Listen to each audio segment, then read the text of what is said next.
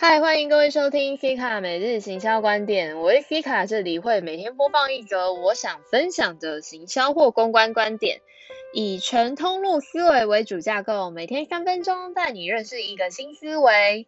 今天想与各位分享的是，二零二一年广告业要的人才会是什么呢？这几天跟几位广告业的老板们聊了疫情下的广告业怎么了。老板们异口同声的回复我，就是砍币了。很多产业因为疫情的关系，终止了不少预算，也导致很多广告业竟然没有发年终。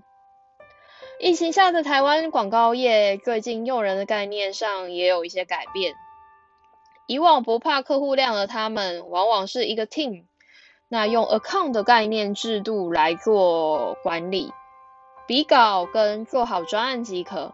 但因为疫情的关系，大多品牌抠了预算之后，也导致总是等着被发讯息来比稿的广告业，也必须做一些改变，不能再是以既往的模式了，需要自主的市场开发，也就是 BD。而正因为如此，我被几位前辈称为现在最需要的人才，既会执行，也有创意，更会开发。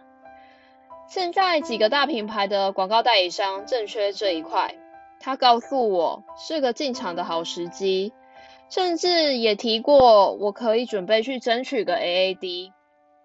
通常广告业薪资是金字塔状，看来我也有能力去争取那个尖端了。其实之前我有提过，在广告业混上去，薪水是可观的，但是你的肝也会累爆。通常十一、十二点下班是很正常的事，所以我决定还是听听就好。生来无志，接接案，活着即可。这种工时对于二十二到二十八岁时的我或许还撑得了，但现在的我有更适合自己的康章。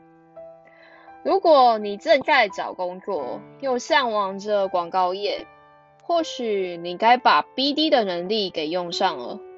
现在广告业需要能拓展市场，总之多工的职务对于行销来说，无论哪一环都是再正常不过的事了。